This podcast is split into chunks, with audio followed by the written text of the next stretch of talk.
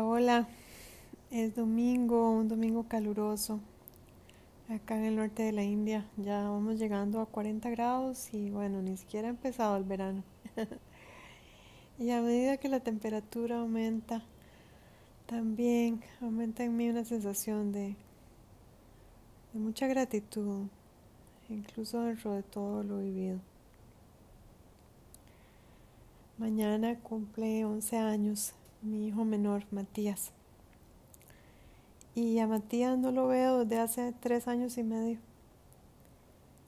La última vez que lo vi, eh, lo recogí de la escuela y lo llevé a la casa del papá. Y con sus hermanos no sabía que esa era la última vez que lo iba a ver. Y lo abracé con muchísimo amor, como siempre. En esa época acababa yo de regresar a Costa Rica después de una misión llena de obstáculos como embajadora en India. Y regresaba a mi país llena de esperanza porque había extrañado muchísimo a mis niños. Pero también eh, había logrado una raya más para la tigresa y iba con la satisfacción de la labor cumplida y de haber representado a mi entonces país con dignidad, con mucho esfuerzo y con mucho cariño. Yo no sabía que a mis espaldas alguien tramaba quitarme a mis niños, esos niños que dejé involuntariamente por razones de trabajo y con la esperanza de que vinieran a India lo más pronto posible, pero hubo muchos, digamos que, obstáculos para que ese sueño mío y de ellos también, de que conocieran India, el país que ha transformado a su mamá. Hay muchos obstáculos que impedirían que sucediera ese encuentro, por lo menos en ese entonces. Así que yo cumplí mi misión, que fueron 20 meses. En esos 20 meses fui a Costa Rica cuatro veces. Cada vez que tenía una vacación me iba a ver a mis niños. Y ojo que no es un viaje corto, es un viaje de lado a lado del mundo. Pero nunca tuve ni la menor duda de que eh, eran lo más importante de mi vida. Y el amor muchas veces se demuestra a través de la presencia, en mi caso, económica, financiera, sostenerlos a todos los niveles porque tristemente eh, me había casado con un hombre que, que nunca dio la talla. No me arrepiento de nada porque yo sé que di todo, todo lo que en ese momento podía dar. Y cuando cayó la bomba y cuando me di cuenta de que había una trampa mortal esperándome y que ya todo había estado arreglado, entre comillas, a nivel judicial por, digamos que autoridades corruptas, que me quitaron a mis niños de quienes yo tenía la custodia completa y se la adjudicaron a una persona que, que no vale un peso, que es un ser sin valores y cuyo único interés es utilizar a mis hijos para sus demandas económicas. Todo eso ya lo pueden escuchar en este podcast, en los muchos capítulos que he grabado en el último año y que estoy viendo que tiene cada vez más escuchas y me alegra mucho porque yo sé que este es un tema que no es solo mío, es un tema que muchos papás y mamás están atravesando en este momento de profunda oscuridad de la humanidad. Es un momento donde la ley se está usando para dañar a la gente y a los inocentes. Y vean qué ironía, porque yo soy abogada y a pesar de conocer todos los procedimientos frente a la corrupción, sinceramente no hay nada que hacer. Ya son tres años y medio de presentar escritos, hacer alegatos, apelaciones, peticiones, porque ya van más de dos años en que no puedo comunicarme con mis niños. Y la jueza, indiferente, inerte, no ha hecho nada respecto a mis muchas quejas en contra de un régimen donde no se respetan ni mis derechos ni los derechos de mis niños a su mamá. Yo decidí eh, hacerme un autoexilio de ese país en protesta contra una medida cautelar que me quitó a mis niños temporalmente y que vean, ya van tres años y medio y nada ha sucedido. Este ser que lo único bueno que hizo fue darme la semilla para que yo pudiera darlos a luz. Eh, se ha empecinado en sus demandas financieras que incluyen extraer dinero de mis padres, que son unos abuelos que están muy tristes porque hace muchos años tampoco ven a sus nietos y porque saben que la otra familia se ha encargado de ensuciar sus nombres, al igual que ha ensuciado el mío. Como dicen, para verdad es el tiempo. Mañana Matías cumple 11 años y, amado Matías, probablemente no podré hablarte ni saludarte, pero sabe que tu mamá está aquí, presente, pensándote todos los días, amándote, igual que siempre, y luchando para que estemos juntos. Y también luchando para que la verdad y la justicia prevalezcan. Y nunca me voy a dar por vencida, yo seguiré luchando hasta que logre que alguien con poco de cerebro y corazón te dé permiso de venir a esta amada India que es ahora mi hogar. Te pido que, que no perdas la fe en tu mamá. Y yo sé que sos el más pequeñito de la familia y no por eso siento que seas ni menos inteligente ni perceptivo, al contrario, creo que sos el más inteligente de todos. Y sabes lo mucho que te amo, aunque tus hermanos mayores te digan lo contrario. Porque lo que les ha pasado a tus hermanos mayores es que tienen mucho miedo porque el papá los ha llenado de miedo. Y el amor desde el miedo no es amor. Y eso lo vas a comprender cuando crezcas. El amor a la fuerza no es amor, el amor con mentiras. Te han dicho muchas mentiras sobre tu mamá, sobre mí. Y esos son. Y mis acciones y mi lucha por ustedes, por los tres, por Gael, por Teo y por vos. Eh, la estoy dejando documentada aquí en este podcast también en los muchos posts que he puesto en los últimos tres años y medio, porque este es un dolor con que yo vivo diariamente, el dolor de no tenerte cerca, a vos y a tus hermanos. Y es un dolor que es tan inútil porque el amor es lo más fuerte del universo y por más que te digan lo que te digan sobre mí. Yo nunca te voy a dejar de amar. Te amé desde el momento en que te vi, desde el momento en que te sentí dentro de mi cuerpo.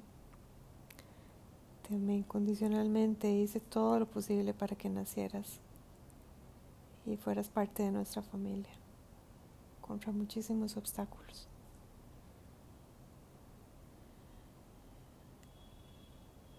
El amor es como intentar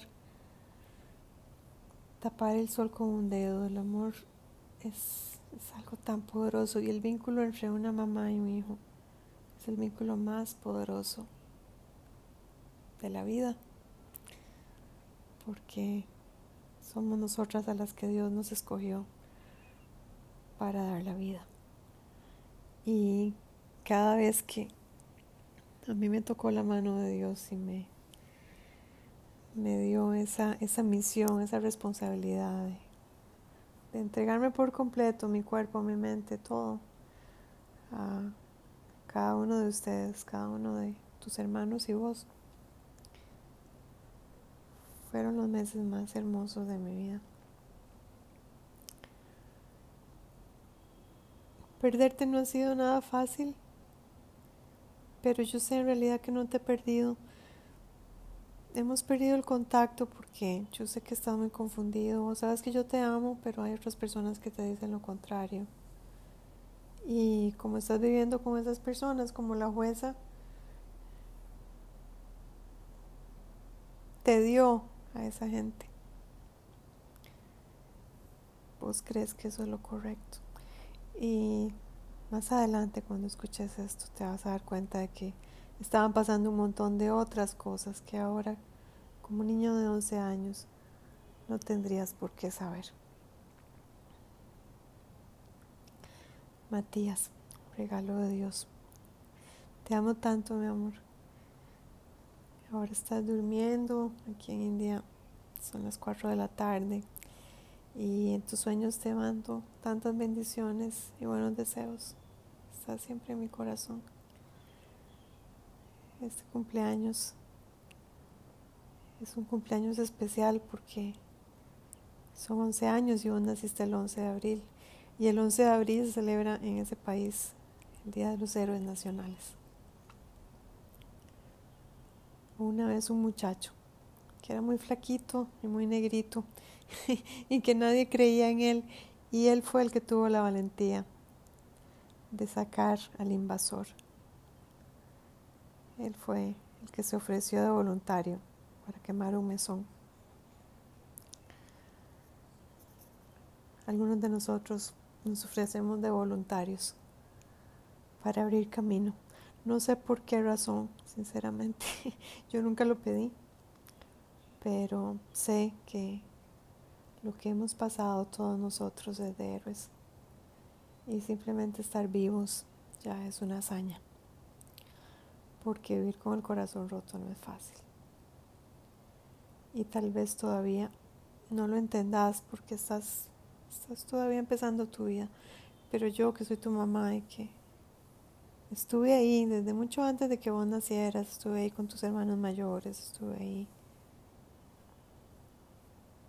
amándote, cuidándote. Sé que en algún momento estas palabras te van a llegar. En la vida hay que luchar, Matías, por lo que uno cree. Y si uno baja la cabeza ante la injusticia, baja la cabeza ante aquellos que te quieren dañar, te vas a sentir muy mal. Pero si crees que estás en lo cierto y que puedes vencer el miedo.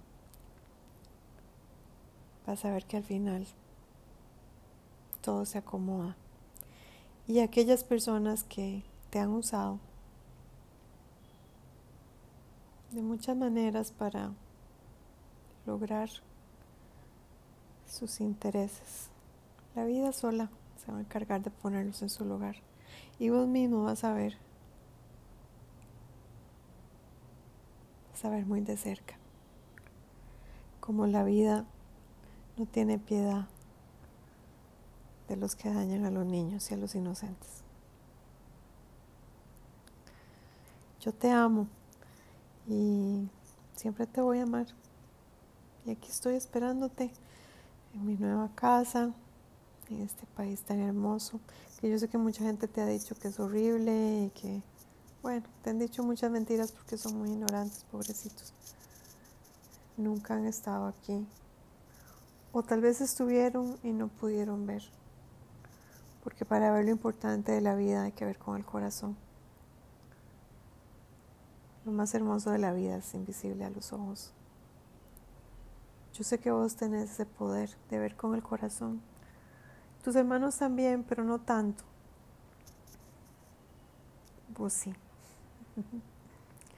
Y tenés una mamá que también puede ver con el corazón y que te dice que tenemos que ser valientes y creer en todo lo que nos queremos. Yo te estoy esperando. Sé que vas a llegar a esta tierra hermosa. Sé que cuando llegues vas a decir, oh, ¿por qué nadie me dijo? ¿Por qué nadie me explicó? Y ahí vas a entender muchas cosas. Y cuando crezcas, quiero que seas un hombre libre, libre en tu mente y en tu corazón. Ese es mi deseo para vos y por eso es que tengo que modelarte lo que significa ser libre. Yo no voy a bajar la cabeza ante ninguna injusticia. Y para eso me he tenido que comer a diario un dolor que es eterno, que es el dolor de no estar cerca tuyo ni de tus hermanos. Pero lo volvería a hacer, porque nadie tiene derecho a separar a los que nos amamos. Y el misterio es que el amor crece más. Y el amor es tanto, tanto, tanto que después toca a muchos. Mi amado Matías, te mando todo mi cariño, todo mi amor, todos mis mejores deseos para tu cumpleaños. Dulces sueños, mi amor. Te bendigo con todos los ángeles. Te bendigo con flores, con estrellitas.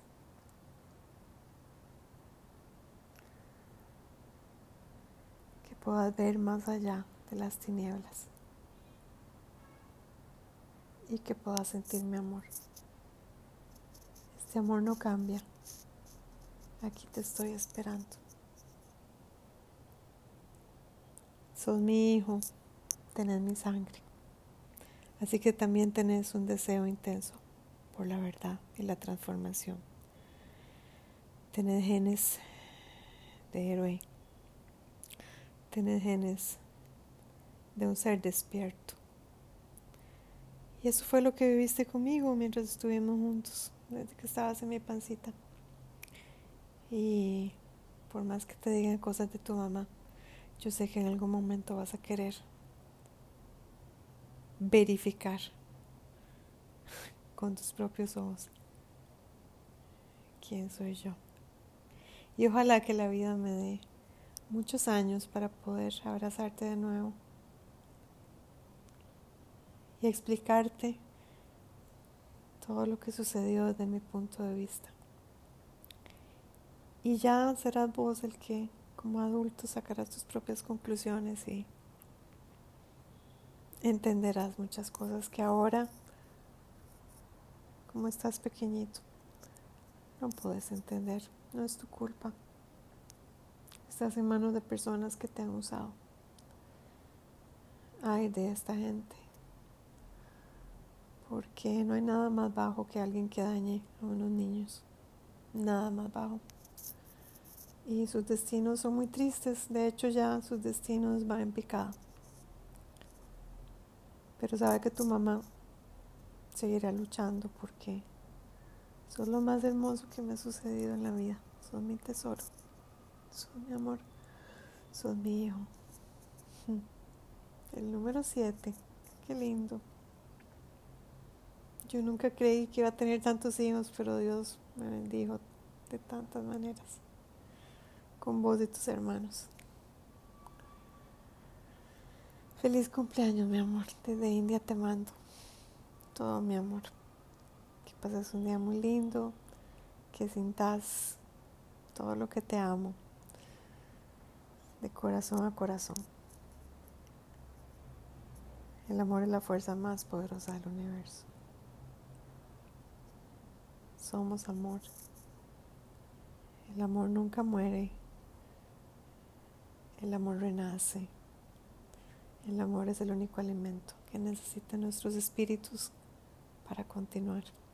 Y así es como yo continúo, sintiendo este amor que te tengo a todos tus hermanos. Desde esta tierra amorosa que me abrazó cuando estaba más triste. Y ahora sigo triste, pero ya no tanto. Ahora tengo más fe.